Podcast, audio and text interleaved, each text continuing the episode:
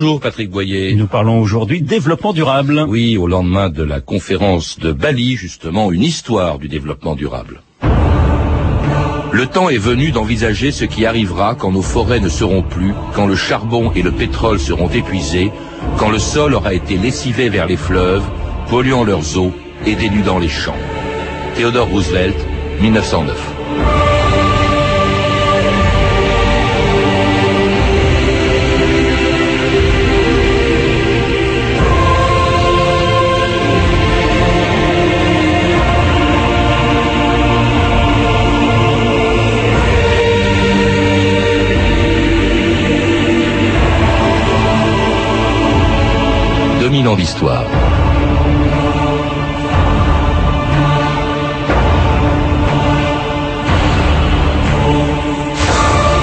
Il y a presque 100 ans, le président des États-Unis, Theodore Roosevelt, s'inquiétait déjà des effets négatifs de l'essor économique de son pays. La déforestation, la pollution des eaux, l'appauvrissement des sols et la pénurie d'énergie. Mais pour les Américains, il n'était pas encore question de remettre en cause le développement qui avait fait des États-Unis la plus grande puissance économique du monde. Comme dans tous les pays riches, on y célébrait le culte de la croissance à n'importe quel prix, sans se soucier des conséquences désastreuses qu'elle pouvait avoir sur les hommes et sur leur environnement. On ne parlait pas encore de développement durable, ni d'écologie, ni de gaz à effet de serre, et rien ne pouvait remettre en cause le développement jusqu'à ce qu'en 1972, le Club de Rome publie un rapport révolutionnaire qui pour la première fois mettait en évidence les risques de la croissance. France Inter, Dominique Bromberger, le 20 juin 1972. Un livre paraît et c'est presque un événement avant même qu'il n'ait été distribué sur le marché français parce que ce livre ouvre un procès. Le procès d'un phénomène qui est devenu un mythe, la croissance économique. Ce livre paraît chez Fayard sous le titre Halte à la croissance, préfacé par Robert Lattès. Robert Lattès est dans ce studio. Ce livre débute, selon votre préface, par une parabole. Oui, c'est une parabole pour montrer tout simplement que la croissance matérielle et physique ne peut pas se poursuivre indéfiniment sur une planète finie, ce qui est le cas de la Terre. Le problème est évident. Euh, dans les pays du tiers-monde, il y a une démographie effrénée qu'il faut arriver à contrôler. Dans les pays industrialisés, il y a une pollution et un épuisement des ressources naturelles venant d'une production effrénée qu'il faut contrôler. On est en train d'épuiser notre capital planétaire à certains plans, euh, comme ces jeunes gens du 19e siècle qui dilapidaient euh, en mauvais fils de famille le capital qui leur avait été laissé. Sylvie Brunel et Gilles Laurent Ressac, bonjour. Bonjour.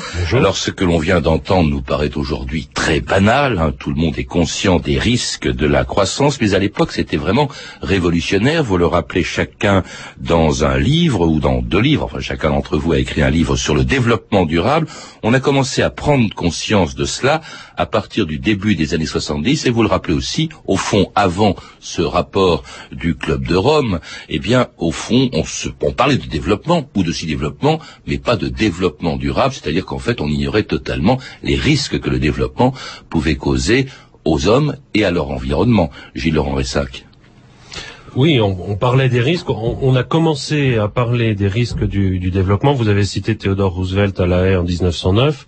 Les, tout premiers textes sur ce, de, de sujet datent en fait de la moitié du 19e siècle.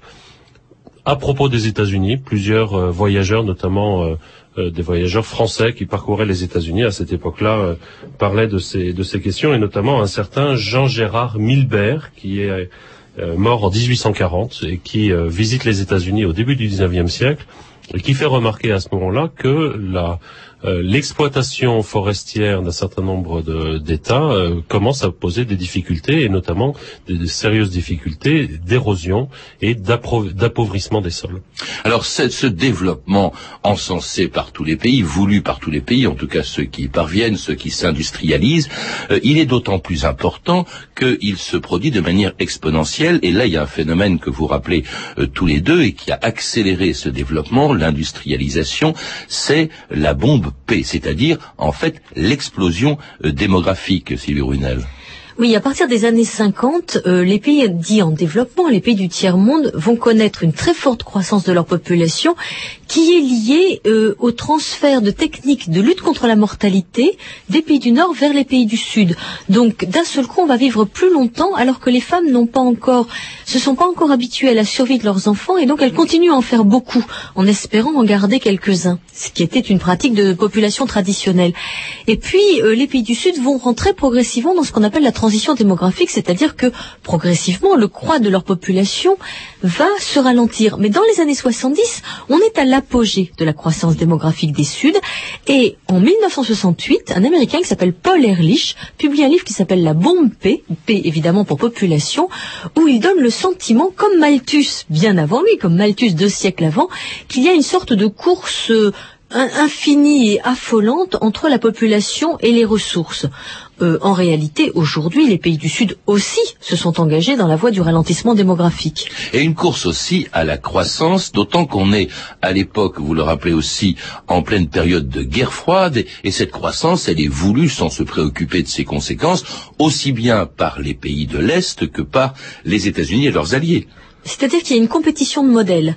Euh, les pays dits de l'Occident et les pays euh, socialistes sont tous les deux engagés dans une course-poursuite à qui obtiendra les meilleurs résultats. Et la nature est instrumentalisée. La nature n'existe pas. Elle est au service du progrès. Euh, le progrès étant entendu comme une consommation effrénée, effectivement, d'espace et de ressources. Il faut quand même dire que déjà aux États-Unis, ce qu'on appelle le mythe de la nature sauvage, de la wilderness, avait permis la création de zones protégées, de réserves naturelles qui sont très anciennes, hein, qui sont arrivées dès le 19e siècle.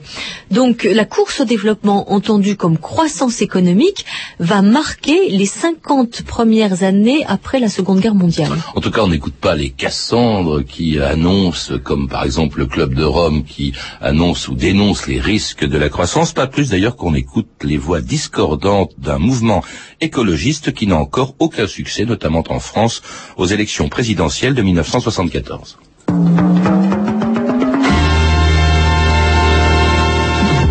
Une candidature marginale sérieuse. Voilà comment on pourrait qualifier la candidature de René Dumont aux élections présidentielles. Le professeur d'agronomie a expliqué la signification de sa candidature à Yves-Paul Vincent.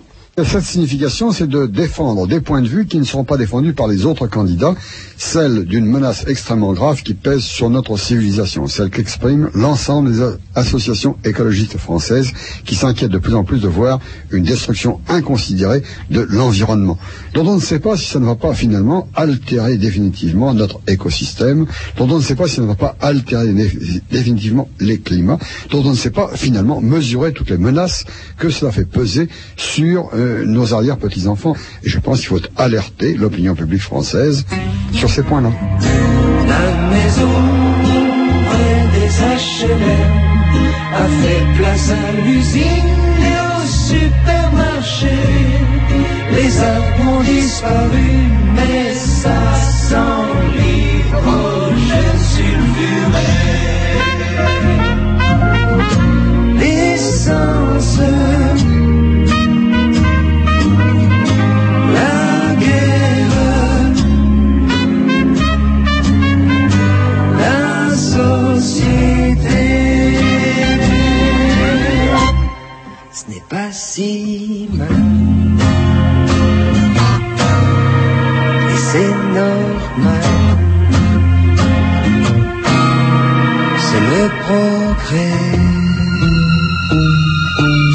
c'était Nino Ferrer à l'époque où les premiers écologistes français, comme René Dumont, étaient considérés un peu comme des marginaux, comme des farfelus, euh, même s'ils étaient au fond les premiers à évoquer justement les risques de la croissance, mais on les écoutait peu, hein, Gilles Laurent Ressac. Quel était leur rôle justement dans l'apparition de la prise de conscience, au fond, euh, de la nécessité du développement durable?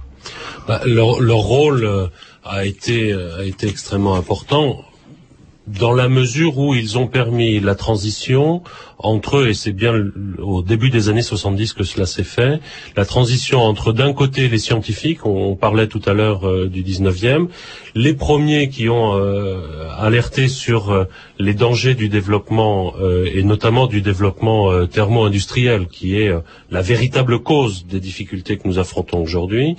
Les premiers qui l'ont démontré ou qui ont alerté, ce sont les, les scientifiques. Et les écologistes sont ces quelques politiques venus du monde associatif, qui a eu un, rôle tout à fait important dans ce domaine, et qui ont permis de donner une dimension politique à la question. Mmh. De fait, euh, euh, si... Et pas euh, seulement en France. Hein, et pas seulement en France, dans le, dans le monde entier.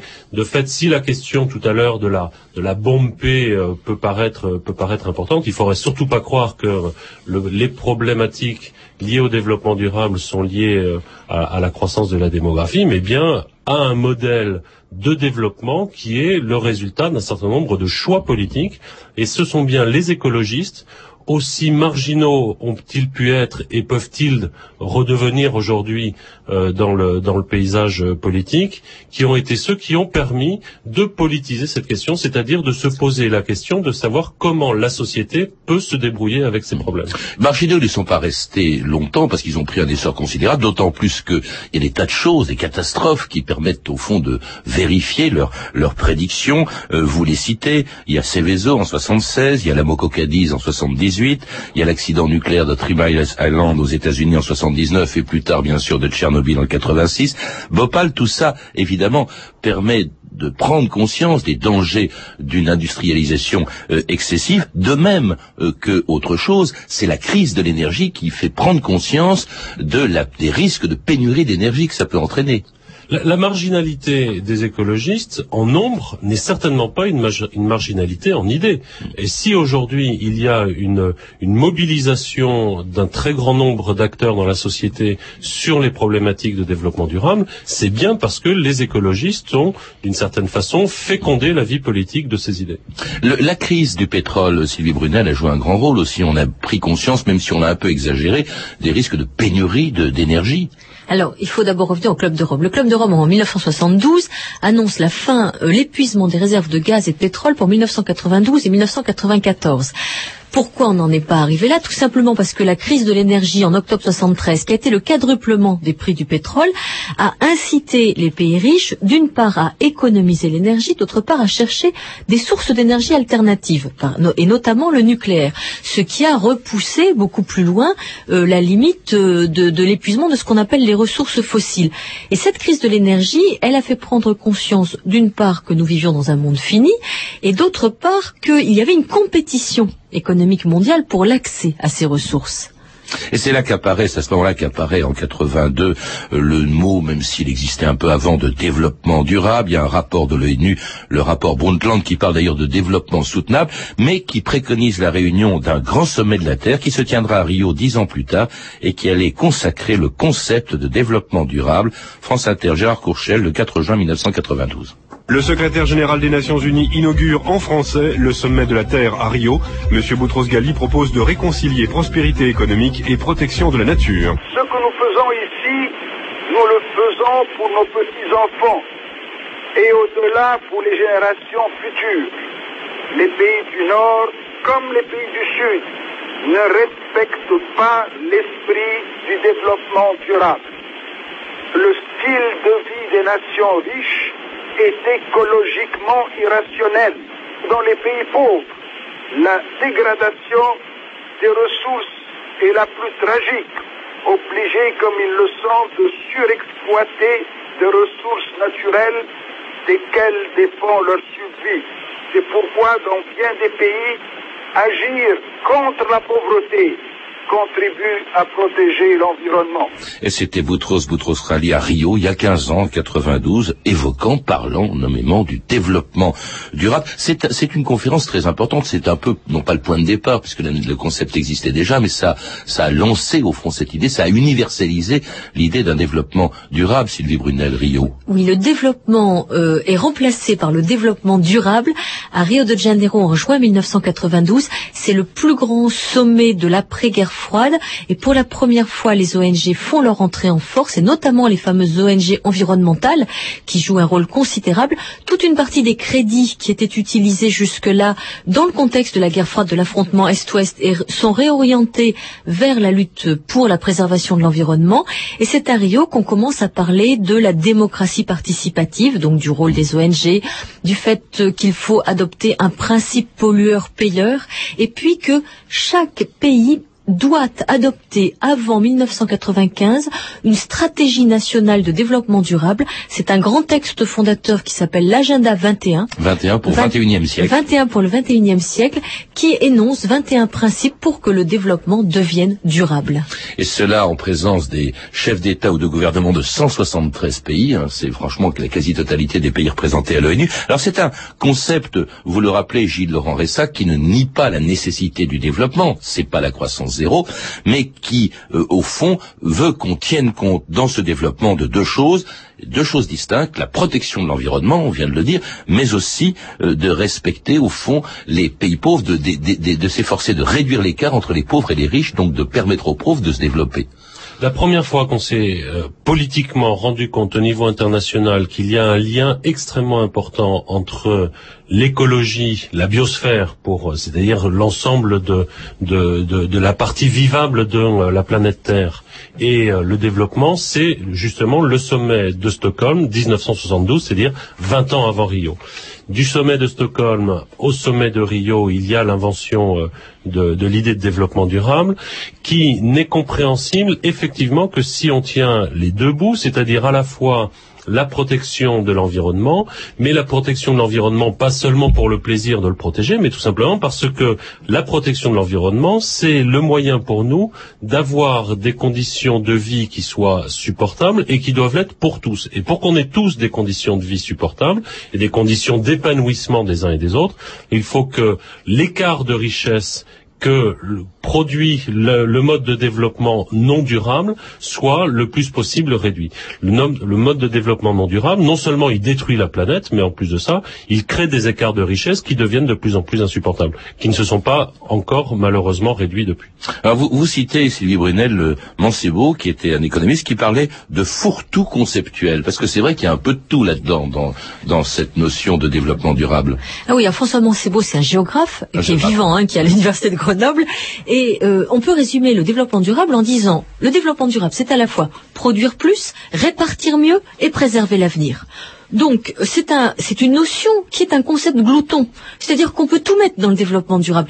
Et tout le monde récupère cette idée de développement durable pour le décliner de la façon qui sert ses propres intérêts. C'est ça qui est marquant avec le développement durable. Il est à toutes les sauces aujourd'hui. Y compris d'ailleurs des entreprises qui ne respectent pas forcément.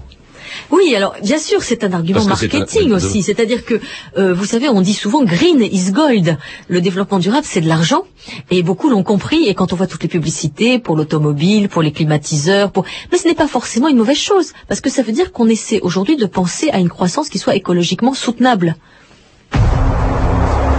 Il y a bien longtemps, l'île de Pâques était couverte de forêts, de villages et de champs. C'était un paradis. Ses habitants construisaient de grandes statues pour honorer leurs ancêtres. Ils les sculptaient dans la pierre et les transportaient sur des rondins de bois. On raconte qu'ils coupèrent tant d'arbres que leur petite île n'eut plus de forêt. Leur civilisation n'est plus, mais les statues sont toujours là. Elles nous rappellent que les énergies qui font les civilisations peuvent aussi les défaire. En consacrant un million d'euros par jour à la recherche, EDF développe les énergies de demain. Approche-toi petit, écoute-moi gamin. Je vais te raconter l'histoire de l'être humain. Au début, y avait rien, au début c'était bien. La nature avançait, y avait pas de chemin. Puis l'homme a débarqué avec ses gros souliers. Des coups de pied dans la gueule pour se faire respecter. Des routes à sens unique qu'il s'est mis à tracer. Les flèches dans la plaine se sont multipliées. Et tous les éléments se sont vus maîtrisés. En deux temps, trois mouvements, l'histoire était pliée. C'est pas demain la veille qu'on fera marche arrière. On a même commencé à polluer les déserts. Faut que tu respires. Et ça c'est rien de le dire. Tu vas pas mourir de rire. Et c'est pas rien de le dire. Respire, Mickey 3D. C'est vrai que euh, quand on pense ou quand on parle du développement durable, Gilles Laurent Ressac, c'est d'abord à l'écologie, à ce, le souci qu'il a de vouloir préserver l'environnement, plus qu'à d'autres aspects euh, de cette politique. Oui, on, pense effectivement à l'écologie. Euh, c'est important parce que c'est le milieu dans lequel on vit. C'est, c'est effectivement la, biosphère dont, je parlais à l'instant. C'est la question du réchauffement climatique. C'est aussi la question euh, de la protection euh, de la biodiversité qui offre les services qui nous permettent de vivre sur la sur la planète, etc. Mais cette question d'écologie est pas n'est pas la seule. On, on l'a dit à l'instant. Je voudrais juste dire parce que c'est la, la publicité qui me le rappelait juste, juste avant, qu'il y a un livre qui explique parfaitement bien tout ça sur la capacité des sociétés à, à décider de vivre ou de, ou de ne pas vivre euh, et qui, est, qui s'appelle Effondrement de Yared Diamond qui est paru euh, qui est paru chez Gallimard qui montre bien comment notamment la société de l'île de Pâques a euh, en épuisant ses propres ressources disparu et en nous laissant ces magnifiques statues que l'on connaît que l'on connaît tous. Mais pour résumer, vous le disiez à l'instant, développement durable, c'est tout de suite associé à réchauffement climatique, par exemple. C'est le risque, d'ailleurs c'était l'objectif de la conférence la plus importante que l'on ait connue ces derniers temps, euh, c'était euh, évidemment la conférence de Kyoto en 97 qui prévoit euh, justement une baisse de la production des gaz à effet de serre de, de 5%. Je crois que c'est en 2012, ça a été ratifié par tous les pays, sauf les États-Unis. comment d'ailleurs peut-on imposer le développement durable dès lors que des pays aussi importants, aussi pollueurs aussi que les États-Unis refusent justement de, de, s'y associer. Comme il n'y a pas d'organisme de contrôle, de contrainte, ben c'est impossible. Au fond, ça n'a malheureusement pas été euh, ratifié par tous les pays et notamment pas par les États-Unis. Il y a même euh, quelques pays qui l'avaient ratifié et puis qui s'en sont retirés. Je pense au Canada notamment. Euh, le, le, protocole de, de Kyoto, c'est la lutte non pas contre le réchauffement climatique, mais contre le changement climatique. Mmh. C'est-à-dire changement qui est provoqué notamment par euh, l'augmentation euh, des, des, gaz à, des gaz à effet de serre qui conduisent à réchauffer la, la, la température globale de la Terre. Euh, il, il, faut, il faut bien commencer par quelque part, et le, le protocole de Kyoto est un progrès par rapport à avant. Euh, la, la prise de conscience du fait qu'il est nécessaire de lutter contre le changement climatique est un premier progrès. C'est un pas qui est un tout petit pas et qui est certainement pas à la hauteur des, euh, des, des, enjeux qui sont les nôtres, mais en même temps, il fallait bien commencer par là. La conférence de Bali, qui n'est pas un succès qui extraordinaire, qui vient de se terminer, montre quand même, même si la déléguée américaine s'est fait taper sur les doigts par son président, euh, qu'on euh, peut faire rentrer les États-Unis dans le jeu.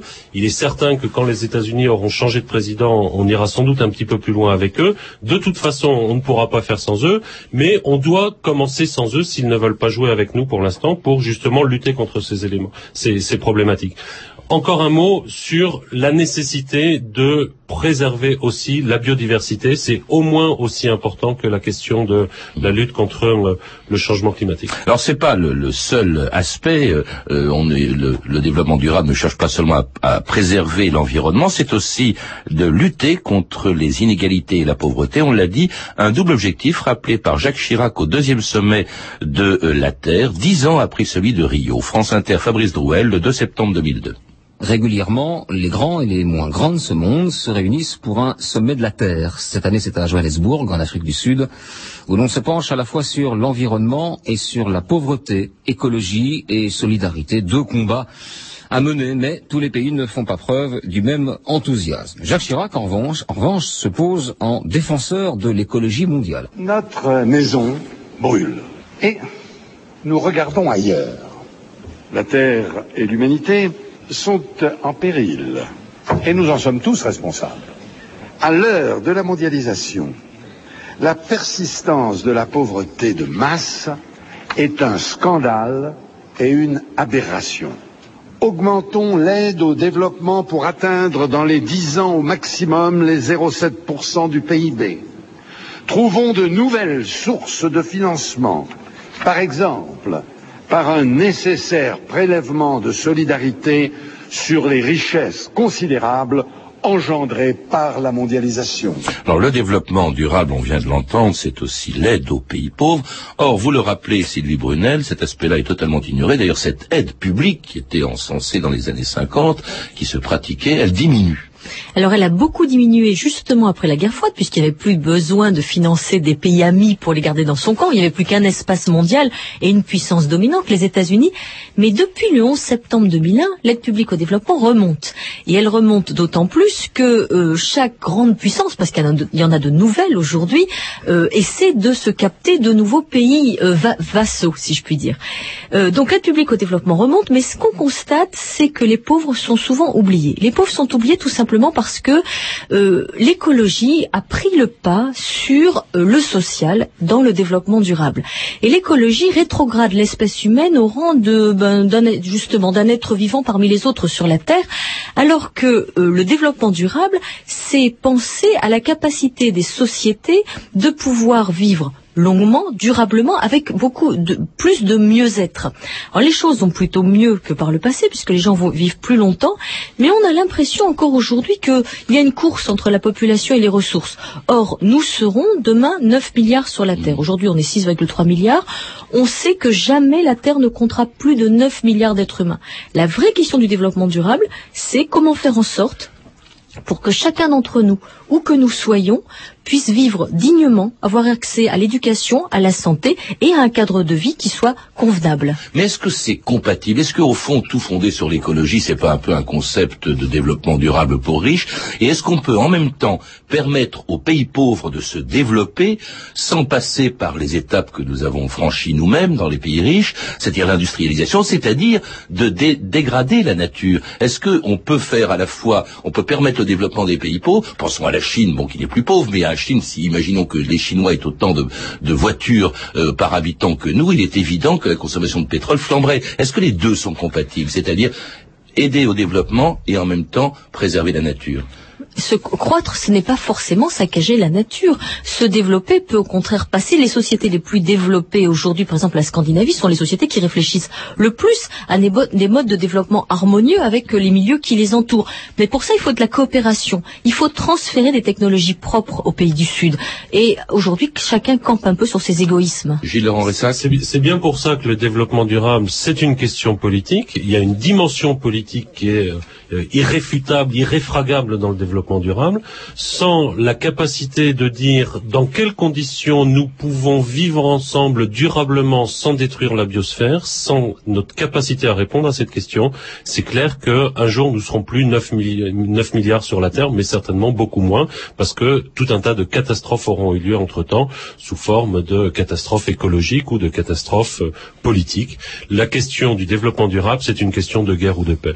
Merci en tout cas de nous l'avoir rappelé tous les deux, Brunel et Gilles Laurent Ressac. Et pour en savoir plus, je recommande la lecture de vos livres, Le développement durable de Sylvie Brunel, récemment paru dans la collection Que sais-je, et Le développement durable maintenant ou jamais de Gilles Laurent Ressac et Dominique Bourg, publié aux éditions Gallimard dans les collections Découvertes.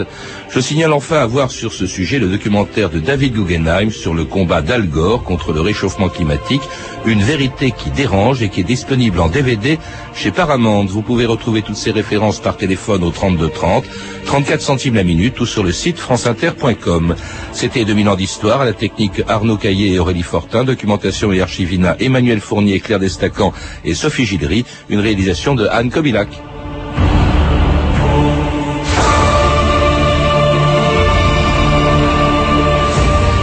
Demain, dans notre émission, un petit avant-goût de vacances de Noël, une histoire des paquebots. France 5. Ce soir, dans Question Maison, Stéphane Thébault vous réconcilie avec les sols en plastique et vous donne le goût du luxe avec des papiers peints précieux. Sur ce motif-là, on voit des paillettes, de l'or blanc 12 carats. Question Maison, ce soir à 20h40 sur France 5. France 5, faisons connaissance. Les chansons d'amour, le film musical de Christophe Honoré sort en DVD collector. Avec Louis Garrel, Ludivine Sagné, Clotilde M, Chiara Mastroianni qui interprètent les chansons d'Alex Bopin. Les chansons d'amour de Christophe Honoré, le film et le CD de la bande originale, un DVD collector France Inter. Dans quelques instants, Mathieu Vidard et sa tête au carré, mais tout de suite sur France Inter, il est exactement 14h.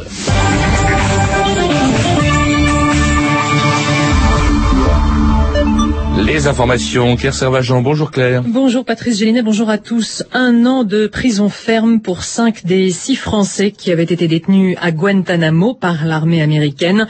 Le tribunal correctionnel de Paris vient de les condamner pour association de malfaiteurs en relation avec une entreprise terroriste. Le sixième a été relaxé.